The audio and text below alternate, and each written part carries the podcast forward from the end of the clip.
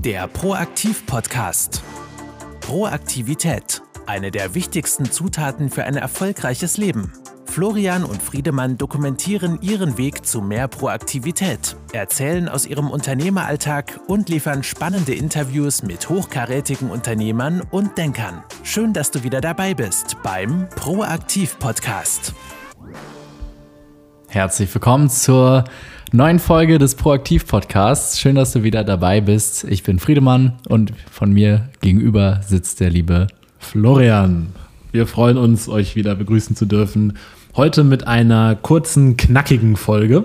Und zwar haben wir vorhin und unterhalten und wieder über Proaktivität geredet. Und eines der Bereiche, wo wir besonders proaktiv schon sind es gibt viele Bereiche, an denen arbeiten wir. Manche, da haben wir es schon gut implementiert.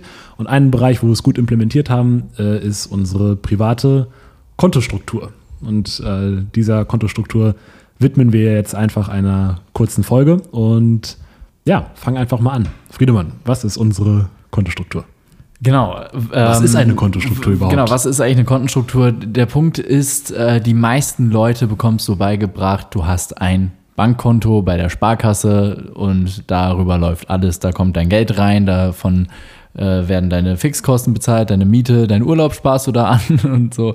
Und das heißt, du hast ein einziges Konto, wo dann eine gewisse Summe drauf ist zu jedem Zeitpunkt, ne? mal niedriger, mal, äh, mal höher.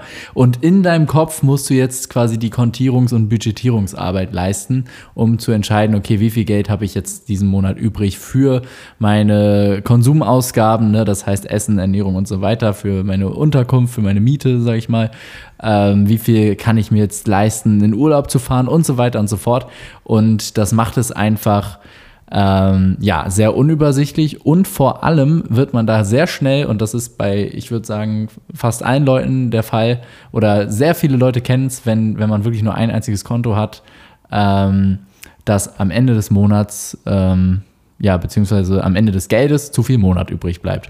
Und das hat, ja, das ist, das ist so der, der übliche Spruch, den man immer wieder an allen Ecken hört. Und das ist rein psychologisch, weil so viel Geld, wie du auf deinem Konto zur Verfügung hast, wirst du letztendlich auch ausgeben. So einfach ist es.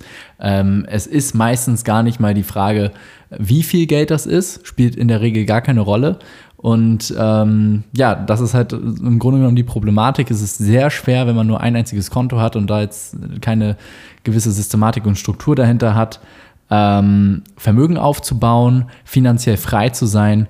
Und ja, was so eine Kontostruktur wirklich auch einfach bewirken kann und auslösen kann, ist, dass man selbst, wenn man jetzt gar nicht mal so unglaublich viel verdient, also ich sag mal jetzt vielleicht auch nur ein Gehalt von, also einfach ein ein äh, durchschnittliches Gehalt verdient, dass man trotzdem diese vollständige finanzielle Freiheit haben kann, einfach dadurch, dass man, dass man seine Geldströme und seine Einkünfte ähm, auf eine gewisse Art und Weise äh, verteilt und allokiert. Und genau, deswegen sowohl privat als auch im Business ist es unabdingbar, meiner Ansicht nach, dass man so ein Kontenmodell ähm, aufbaut, einfach um eine gewisse finanzielle Gesundheit langfristig zu kultivieren und auch einfach wirklich diese finanzielle Freiheit zu genießen, weil dieser Glaubenssatz, um finanziell frei zu sein, muss ich mehr verdienen, das ist einfach Quatsch. Ne? Man, es, es geht nicht darum, wie viel Geld man verdient, sondern das, was man draus macht.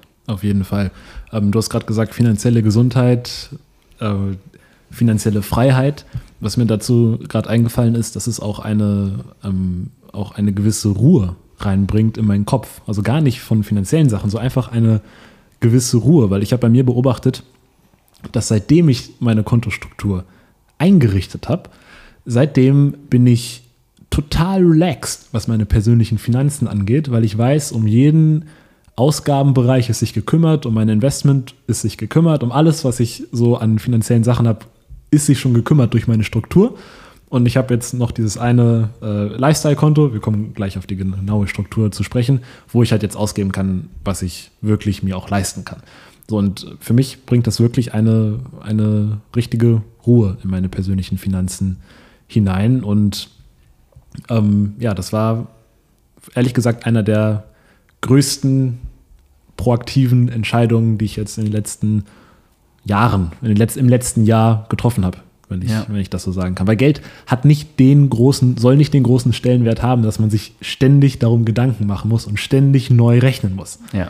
Und dafür haben wir halt die Kontostruktur. Genau, es schafft einfach einen freien Kopf. Also ihr, äh, ich, ich lege es sehr ans Herz, dass man sich zumindest mit dem Thema einmal auseinandersetzt und sich überlegt, ob das nicht Sinn für einen ergibt. Ähm, und deswegen auf jeden Fall schnappt euch jetzt was zu schreiben und ähm, hört jetzt aufmerksam zu, was der Florian euch zu erzählen hat über seine eigene Kontenstruktur. Wie würdest du es denn aufbauen?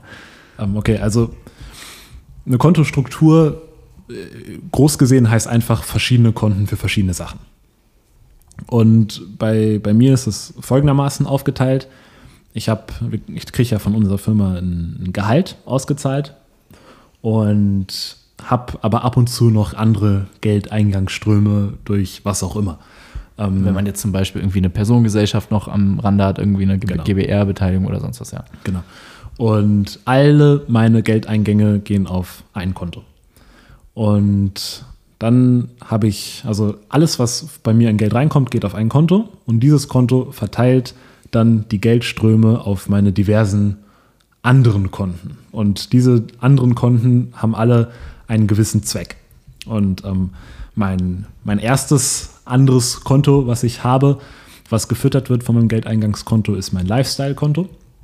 Da kommt ein gewisser Prozentsatz meines Gehaltes rauf für Geld, was ich wirklich einfach nur in meinem Leben ausgeben kann, ohne schlechtes Gewissen. Wie viel Prozent ist das?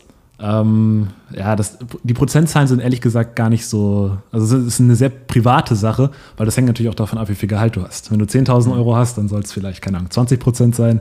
Wenn du 1.000 Euro hast, dann, keine Ahnung, dann müsste es vielleicht sogar 50 Prozent sein. Also, so ein bisschen, das muss jeder für sich, für sich selber schauen. Ich weiß tatsächlich gerade gar nicht. Bei mir sind es 35 Prozent.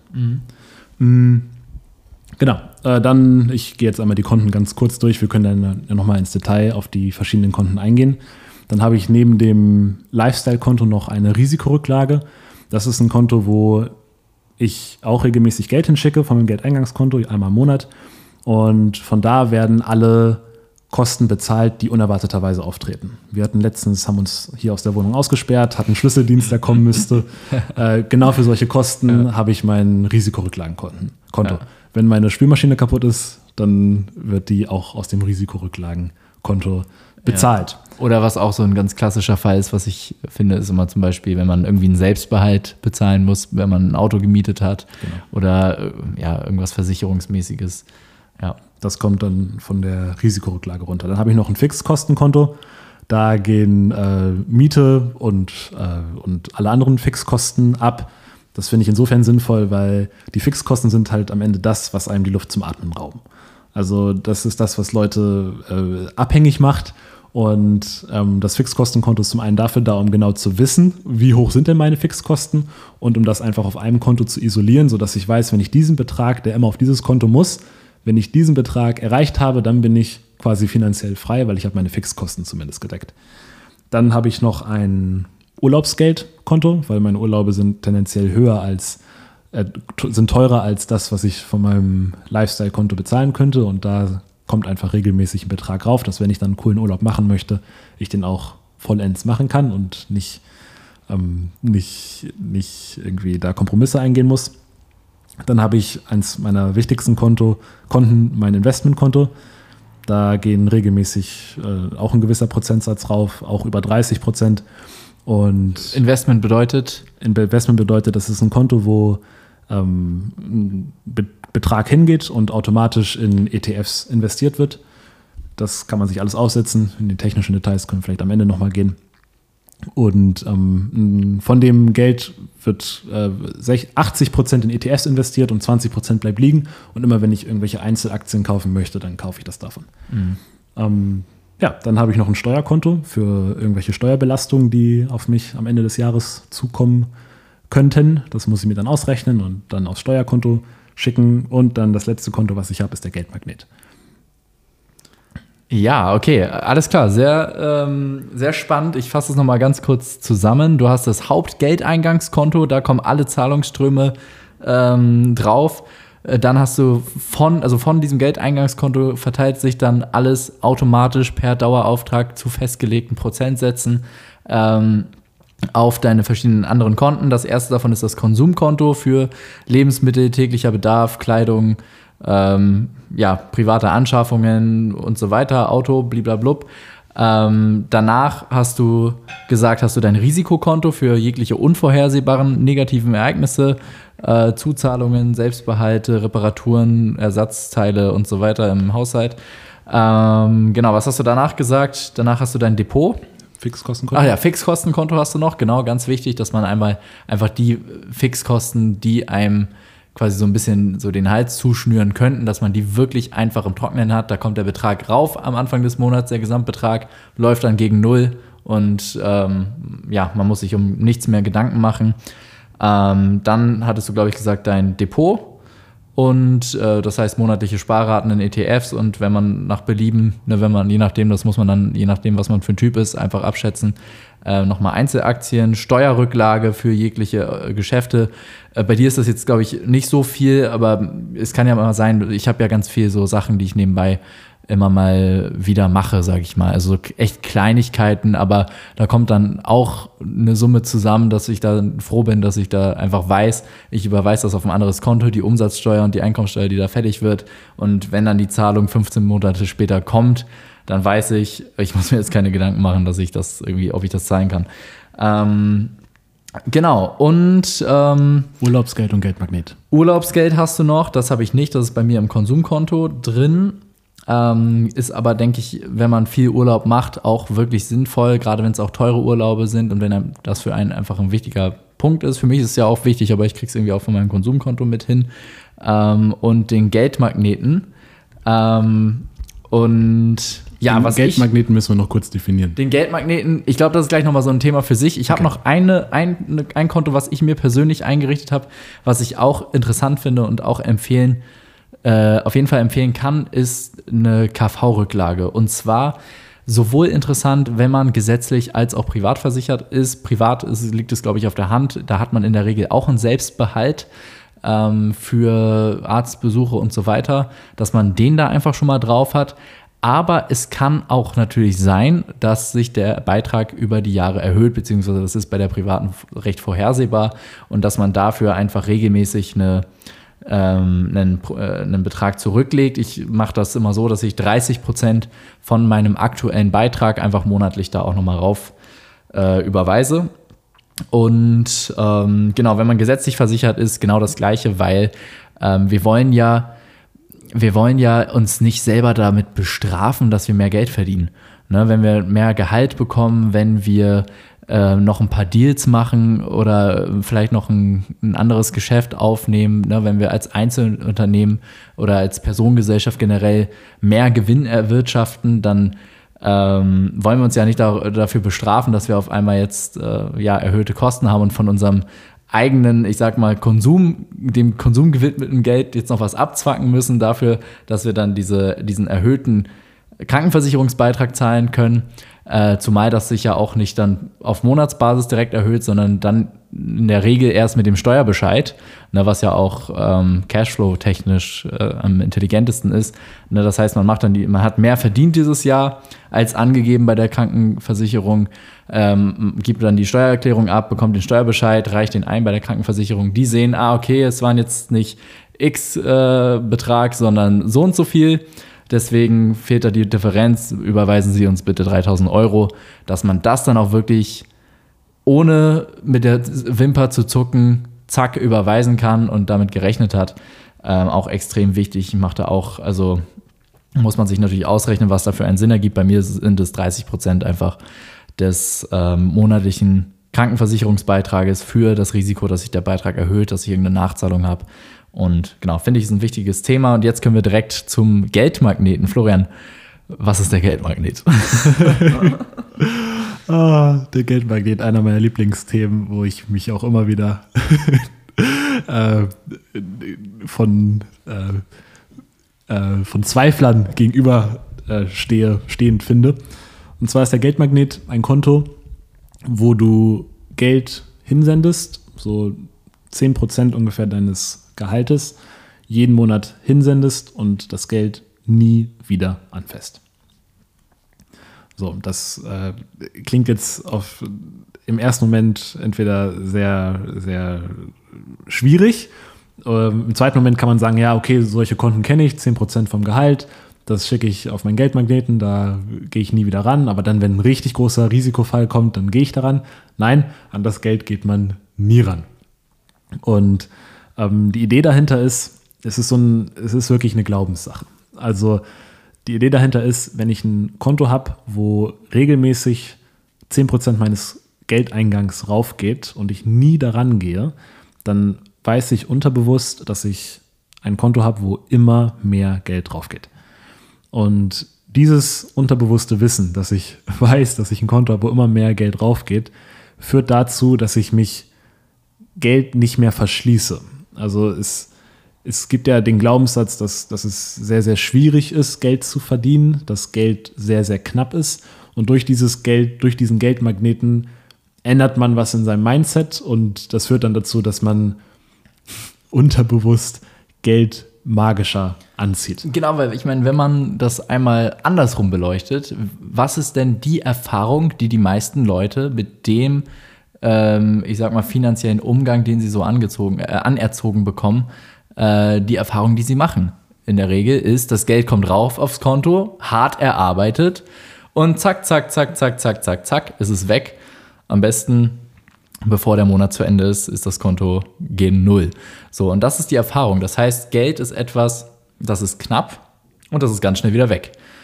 Und wenn man jetzt diese konträre Erfahrung dazu schafft, dass man ein Konto hat, wo man, wo Geld raufkommt und raufkommt und immer nur raufkommt und das sogar ohne Aufwand, von irgendwoher auf einmal. Diese Illusion erzeugt man dadurch, dass man wirklich nur einen kleinen Prozentsatz drauf überweist, der einem jetzt nicht wehtut. Ähm, aber es häuft sich an und es wird immer nur mehr. Und es kommt nie was drunter. Und alleine das macht schon unterbewusst den Unterschied, dass man weg von diesem Scarcity-Mindset, dass, dass alles begrenzt ist, hin zu dem ähm, Abundance-Mindset kommt und sagt, hey, wir haben doch alles in Hülle und Fülle und dadurch auch gewisse mentale Blockaden gar nicht, mal hat, gar nicht mehr hat, was Geldverdienen angeht.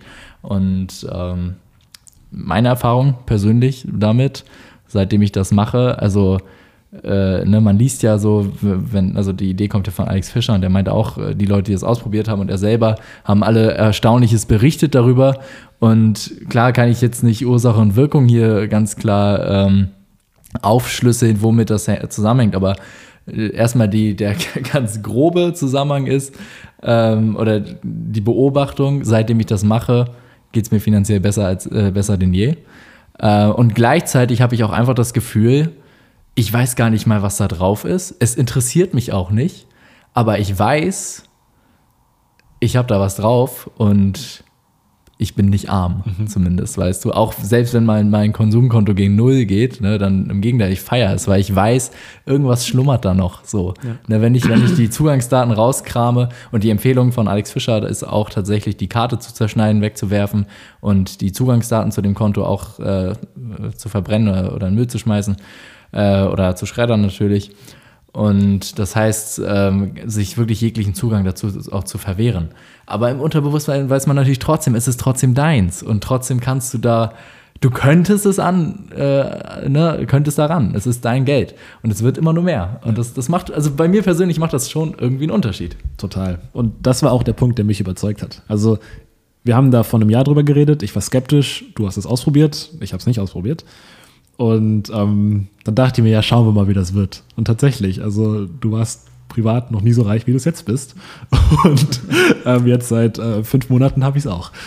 ja. ja, also das, das ist eine Sache. Ähm, ich, ich denke, was auch vielleicht so diesen, diesen, so eine Hemmschwelle ist, es sind ja 10% von deinem Nettogehalt ähm, was du darauf überweist. Und das ist für viele, kann das jetzt auch recht viel sein. Und dann denkt man sich so, okay, so viel Geld, das kann ich doch investieren. Warum soll ich das Geld von der Inflation auffressen lassen?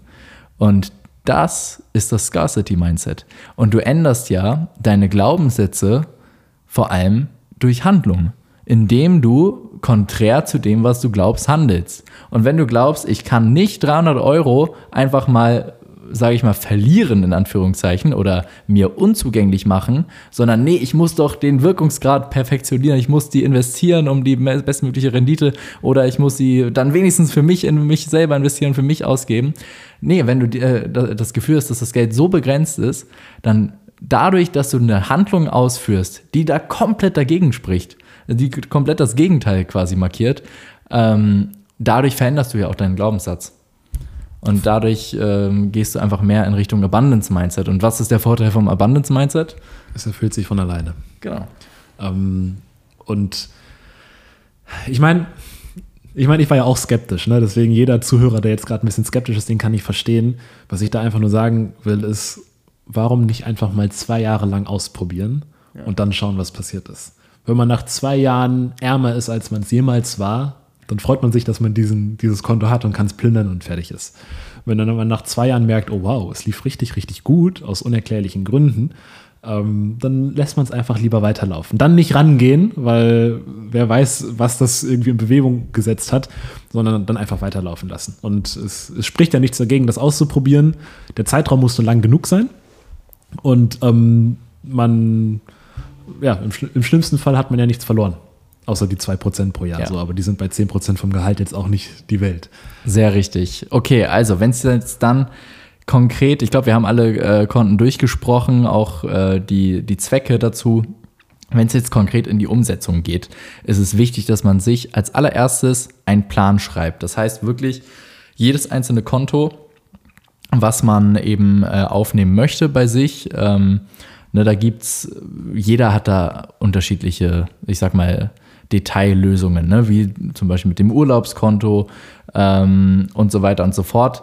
Aber dass man das einfach alles einmal wirklich genau aufschreibt und für sich auch detailliert ähm, äh, definiert, weil ein Risikokonto nützt dir nur dann was, wenn du auch weißt, wann du rangehen darfst und wann du nicht rangehen darfst.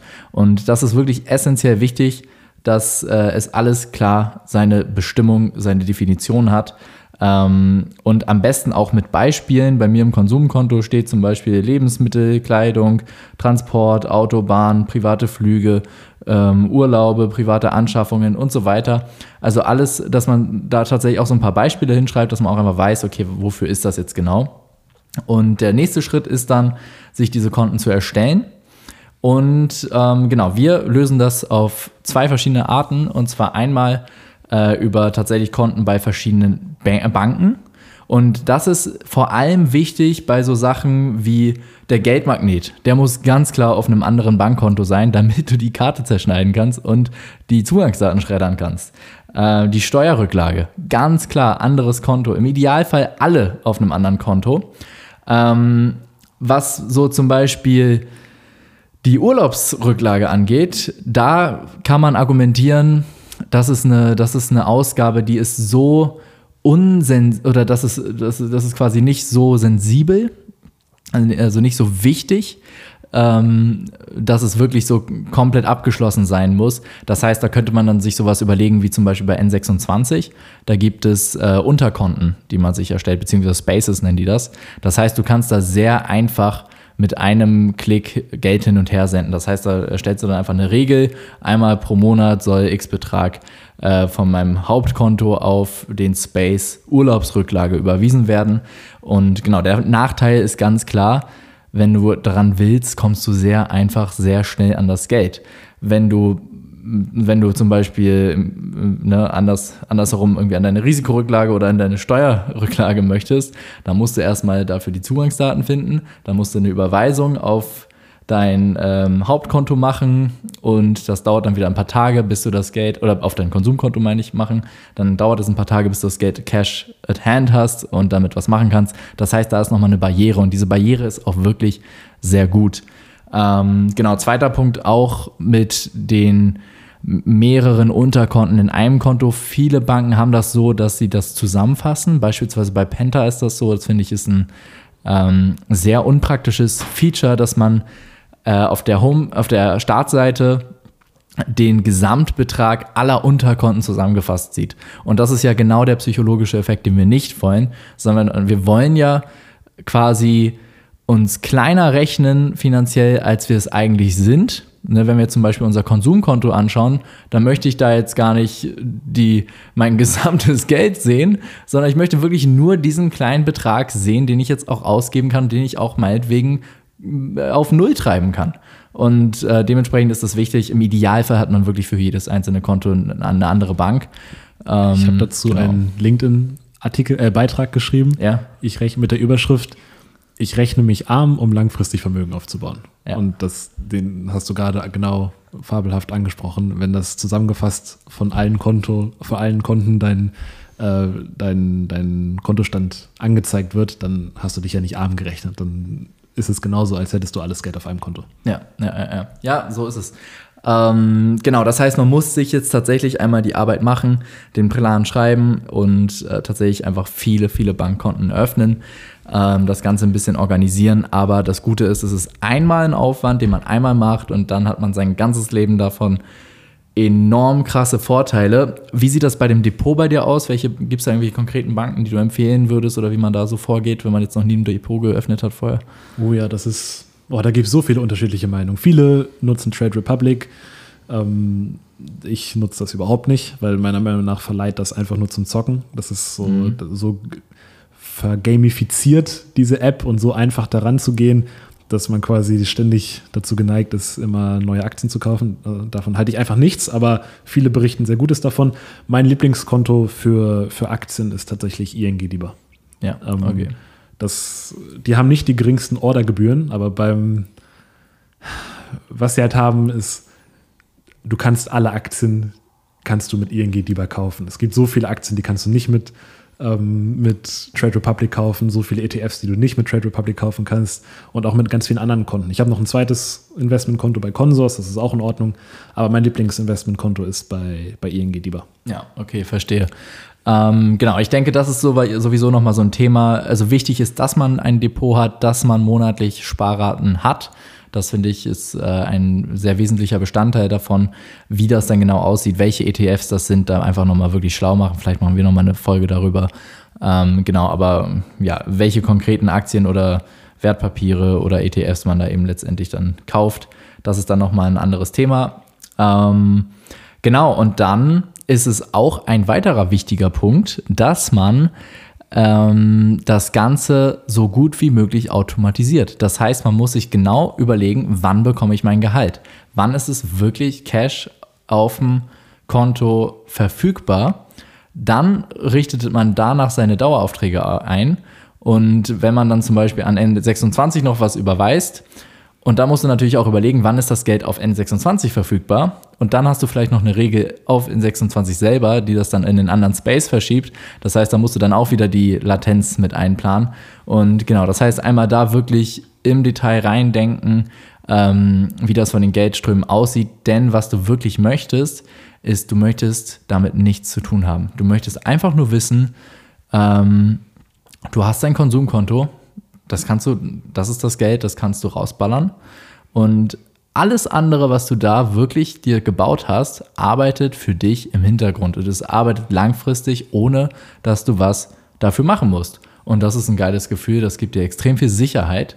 Ähm, und ja, dann, dann hast du das ganze System auf jeden Fall sehr äh, erfolgreich aufgebaut und wirst langfristig einfach immer nur mehr und mehr und mehr und mehr und mehr davon profitieren und mehr und mehr finanzielle Freiheit im Leben, äh, äh, in deinem Leben erleben. Ja, richtig. Das klingt, finde ich, wenn man das zum ersten Mal hört, so ein bisschen nach echt viel Aufwand und echt viel unnötig viel Komplexität. Aber es ist genau das Gegenteil. Also Aufwand ist es am Anfang. Also als ich meine Kontostruktur eingerichtet habe, ich habe, glaube ich, zweieinhalb gesamte Tage nur damit verbracht, mir zu überlegen, welche Konten brauche ich und wie viel Prozent von meinem Gehalt geht dahin. Und äh, zu berechnen, wie viel Fixkosten ich habe.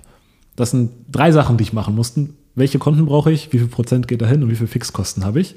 Ähm, drei sehr einfache Sachen, aber ich habe wirklich zweieinhalb Tage dafür gebraucht, habe an den Prozentzahlen gedreht, habe mir wirklich vorgestellt, wie viel brauche ich wo. Und das war mh, mm, einmal ein richtiger Zeitinvest, aber seitdem musste ich mich nie wieder um meine Finanzen kümmern um meine persönlichen Finanzen. Und jetzt ist es sogar so weit, dass wenn meine Spülmaschine kaputt gehen würde, ich würde mich freuen, weil dann kann ich endlich mal wieder Geld von meinem Risikorücklagenkonto äh, verwenden. Und das, das dreht den Spieß um. Früher hätte ich mich sehr geärgert, wenn sowas passiert. Ah, fuck, jetzt sind es nochmal 300 Euro mehr, die ich ungeplanterweise habe. Ähm, aber diese 300 Euro tun mir jetzt nicht mehr weh, weil ich einfach über Monate hinweg auf mein Risikorücklagenkonto eingespart habe und das dann genau dafür verwenden kann. Und hier ist auch nochmal der Punkt, warum es so wahnsinnig wichtig ist, dass man die Beträge nicht sieht. Na, dass man nicht alles in einem Konto hat, äh, beziehungsweise auch bei einer Bank in einem Login, wo du dann äh, irgendwie sieben Unterkonten siehst und du siehst die Beträge. Ähm, denn wenn du jetzt zum Beispiel ein halbes Jahr keinen Risikofall hattest, dann denkst du so, jetzt liegen da 3.000, 4.000 Euro rum. Das ist doch schade. Das ist doch blöd, dieses Geld. Das kann ich doch verwenden. Wenn du es nicht siehst, du vergisst es. Wirklich. Also es klingt blöd, aber man vergisst, dass dieses Geld existiert. Ähm, am besten so wenig wie möglich reingucken, so wenig wie möglich Kontoauszüge lesen. Und das Gute ist ja auch, du musst deine Kontoauszüge gar nicht mehr lesen, weil dein System für dich diese Aufgabe sozusagen übernimmt und für dich regelt, dass bei dir einfach alles ähm, in trockenen Tüchern ist. Ähm, genau, was vielleicht noch interessant, interessant sein kann für den einen oder anderen, ist so die prozentuale Verteilung. Das hängt immer vom Fall zu Fall ab, ne? je nachdem, wie viel man wirklich konkret braucht und so weiter. Aber ich kann mal so ein paar grobe Richtwerte nennen. Ähm, erstmal wichtig ist, dass man wirklich die Konsumkomponente nicht zu groß gestaltet. Und das klingt jetzt vielleicht hart, aber ähm, insbesondere weil viele Leute die ähm, einfach ein regelmäßiges Gehalt beziehen, in der Regel ihren Lebensstandard so anpassen, dass sie gerade ihr komplettes Gehalt ohne Rücklagen ausschöpfen und ausreizen. Und da ist es natürlich dann erstmal schwierig, von dieser Situation zurückzukommen. Deswegen, je früher man damit anfängt, desto besser. Ähm, und am besten selbst wenn die Konsumkomponente noch heute hoch ist, bei der nächsten Gehaltserhöhung dann bitte nicht anpassen, sondern in der gleichen Höhe lassen, dass die möglichst äh, niedrig bleibt. Und dann lieber, dann lieber ein bisschen mehr auf das Urlaubskonto einzahlen. Ähm, genau, aber wie es von den Prozentzahlen ist, der Geldmagnet bekommt bei mir 10% und das ist, glaube ich, auch die Empfehlung von Alex Fischer. Äh, Risiko sind bei mir tatsächlich 20%. 20% vom Gehalt im Monat. Ähm, dann habe ich auf mein Konsumkonto auch 35 Prozent. Ähm, Depot sind auch 20 Prozent. Und dann habe ich KV-Rücklage, sind 30 Prozent des KV-Beitrags. Und alles andere ergibt sich dann irgendwie noch daraus, ja, was Steuern, ja, die Steuern sind ja eh davor. Ähm, genau. Ja. ja. Cool. Ähm, eine Kleinigkeit noch. Du hast zwar neun Konten, aber du brauchst dann nicht neun Karten mit dir rumführen. Ja. Also das ist halt der Punkt. Ich habe jetzt neun Konten, aber ich brauche nur eine einzige Karte in meinem Daily Life. Und zwar die meines Lifestyle-Kontos. Und alle anderen Karten brauche ich nicht, weil das sind einfach nur Geldspeicher und wenn ich dann, wo dann automatisch was abgebucht wird, wie zum Beispiel bei meinem Fixkostenkonto, oder halt Geldspeicher, wo ich mir Geld rüberziehe, wenn ich es brauche, wie meine Risikorücklage zum Beispiel.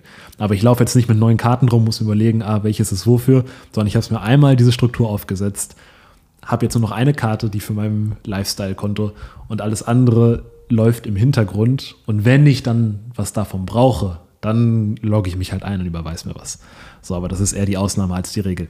Ja. Und ähm, das, ich kann es wirklich nur jedem ans Herz legen. Also das war für mich, ich hatte davor sogar schon eine kleine Kontostruktur, bevor wir überhaupt drüber geredet haben. Ich hatte drei Konten mit unterschiedlichen Benennungen, also ähm, aber das war wirklich für mich ein Gamechanger. Also ich, ich habe wirklich das Gefühl, dass ich meine persönlichen Finanzen gemeistert habe. Und ähm, einer der größten, größten Fallen, in die man reintappt, hast du vorhin schon angerissen, und zwar einfach, dass du deine Ausgaben erhöhst, wenn du, wenn sich dein Gehalt erhöht. Und ähm, das sollte man meiner Meinung nach versetzt machen, wenn man es macht. Also Gehalterhöhung kommt, viel ins Investmentkonto schieben, meinetwegen auch in Rücklage und dann dein Lifestyle upgraden von den Dividenden, die dein Investmentkonto zahlt. Oder ja, so. Das geil. ist natürlich das, ja. die Traumvorstellung. Aber ja. wenn man halt immer sein, sein Gehalt, äh, sein Lifestyle erhöht und während sein Gehalt sich erhöht, dann bist du halt immer ein Sklave von deiner Arbeit. Und das ist halt, das ist vor allem, also vor, vor allem, was ich beobachte, ist, dass, dass Anwälte, Ärzte, viele ähm, hochverdienende Jobs, die, diese Leute laufen oft in die Gefahr, weil die verdienen jetzt, keine Ahnung, 500 Euro die Stunde. Aber das ist ja ein langer Weg dahin gewesen. Also die haben erst 50 Euro die Stunde verdient, dann haben sie 100 Euro die Stunde verdient und irgendwann sind sie jetzt bei 500 Euro angekommen. Und in diesem langen Zeitraum haben sie halt auch immer ihren Lifestyle geupgradet. Und jetzt müssen sie auch 500 Euro die Stunde verdienen, damit sie ihren, ihren Mercedes, ihren Porsche und ihre Villa abbezahlen können. Und sind sozusagen eigentlich immer noch Sklaven.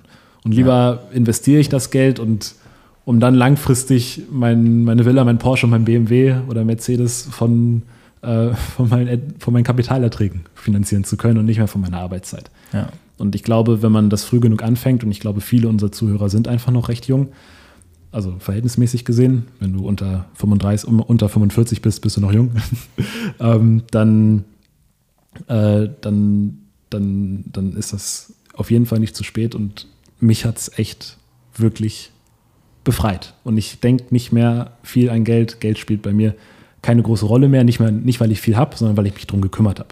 So. Ja. Und ähm, wenn es irgendwann viel sein sollte, dann habe ich mich auch darum gekümmert, weil die Struktur ist da. Wenn jetzt irgendwann ein richtig großer Geldsegen kommen sollte, dann weiß ich trotzdem, wie ich den verteilen muss. Ja, genau, das ist nämlich der Punkt. Es geht einfach nicht darum, wie viel du verdienst. Ob du 50 Euro oder 500 Euro die Stunde verdienst, ist letztendlich egal, weil es geht immer nur um die Verhältnisse. Ja. Und auch dein Lebensstandard, wie der sich anfühlt, ähm, also die, ich sag mal, die, der Dopaminausstoß kommt eigentlich immer nur bei der Standarderhöhung. Aber wenn du, wenn alles gleich ist, du hast dich so schnell an deine größere Wohnung gewöhnt, an dein besseres Auto, so schnell dran gewöhnt. Und letztendlich, wie vermögend du dich fühlst, hängt überhaupt nicht damit zusammen, wie viel du jetzt wirklich verdienst, sondern letztendlich, ja, was, was übrig bleibt. Und vor allem, was auch von deiner persönlichen Freiheit und äh, Souveränität übrig, übrig bleibt. Und wenn du dir jetzt so einfach über die Jahre hinweg immer mehr äh, Ketten an die Beine äh, machst, dann ja, kannst du auch einen Stundenlohn von 1000 Euro haben und trotzdem Sklave sein. Und äh, ja, dementsprechend ist das wirklich ja auch meiner Meinung nach einfach ein, einfach ein super cooles System, was jeder super einfach umsetzen kann. Und ähm, klar, man muss sich einmal reindenken, aber halt auch wirklich nur einmal. Und dann äh, funktioniert das halt einfach. Und ähm, genau, dadurch, also das kann wirklich einfach einen signifikanten Unterschied bei bei der ja, in der finanziellen Situation einfach machen. Ja. Ich möchte einfach nicht, dass Geld in meinem Kopf so eine große Rolle spielt. Ja. So, das soll, das soll outgesourced Zumindest sein. keine Sorge sein, ne? Ja, ja. genau. Und immer, immer oh, kann ich mir das jetzt und, und wenn ich es ausgebe, möchte ich es auch gerne ausgeben. Genau. Mit vollem guten ja. Gewissen und nicht immer denken, ah, kann ich mir das leisten oder nicht. Und so, ja. Es gibt wenige Sachen, die ich wirklich vollen Herzens empfehlen kann. Ja. Und diese Kontenstruktur, oder nicht, nicht diese, deine persönliche Kontenstruktur, die ähnliche Struktur vielleicht haben sollte, das muss nicht die gleiche sein. Ähm, selbst wir beide haben nicht genau die gleichen. Aber deine persönliche Kontostruktur, das ist eine der wichtigsten Sachen in finanzieller Freiheit, die ich bis jetzt erlebt habe und weitergeben kann. Ja. Und da stehe ich wirklich vollkommen hinter. Schreib gerne E-Mail, wenn du irgendwelche Aufsetzungsprobleme hast. Ah, wir können vielleicht noch ein, zwei Banken sagen, wo man, wo man sich Konten machen kann. Also mein Geldeingangskonto ist bei der Commerzbank. Ja, Dann äh, Lifestyle und Risikorücklage ist bei N26. Halt entweder auf dem Konto oder auf dem Space. Dann ist Comdirect noch eine gute Bank. Dann ist äh, 1822 direkt auch eine gute Bank, ist auch von der mhm. Sparkasse irgendwie ein Ableger. Consorsbank ist auch eine gute Bank und das sind alles Banken, da zahlst du keine Kontoführungsgebühr. Weil ja. sonst wäre es ja witzlos, wenn du neun Konten hast oder acht Euro, und musst irgendwie 100 Euro ja. im Monat zahlen. Das ist natürlich nicht Sinn ja. der Sache. Ähm, Investmentkonto ist bei mir eh Selbst wenn man es machen würde, ich glaube, es würde sich immer noch rechnen. Es würde sich immer noch rechnen, aber es ist natürlich besser, wenn man es kostenlos macht. Und da gibt es genug Banken. DKB hat auch ein, auch ein gutes Konto. Der hat mich tatsächlich irgendwie nicht angenommen, aber ja. ähm, ja, also da gibt es da gibt's genug Direktbanken ähm, im Internet, die äh, sicher sind und wo, wo du keine Kontoführungsgebühr zahlen musst. Ja, cool. Sehr schöne Sache. Und wenn jetzt hier was dabei war oder generell du das Gefühl hast, dass mehr Leute von diesem Kontenmodell erfahren sollten und du vielleicht sogar schon jemanden vor Augen hast, dann nutzt doch bitte die Möglichkeiten, die du jetzt hast mit deinem tollen Smartphone in äh, ja, blitzschnell einfach diesen Link zu kopieren, diese Folge zu kopieren und über WhatsApp an eine dir liebe Person weiterzuleiten ähm, und der Person ebenfalls weiterzuhelfen durch diesen Tipp. die ja, wodurch die Person dann tatsächlich vielleicht auch einen Schritt näher an die finanzielle Freiheit kommt durch ähm, so eine so einen simplen Lifehack. Ähm, ja, vielen, vielen Dank, dass du wieder dabei warst. Wir freuen uns schon auf die nächste Folge und ja, bis zum nächsten Mal. Bis zum nächsten Mal. Ich freue mich drauf. Ciao, ciao. Ciao.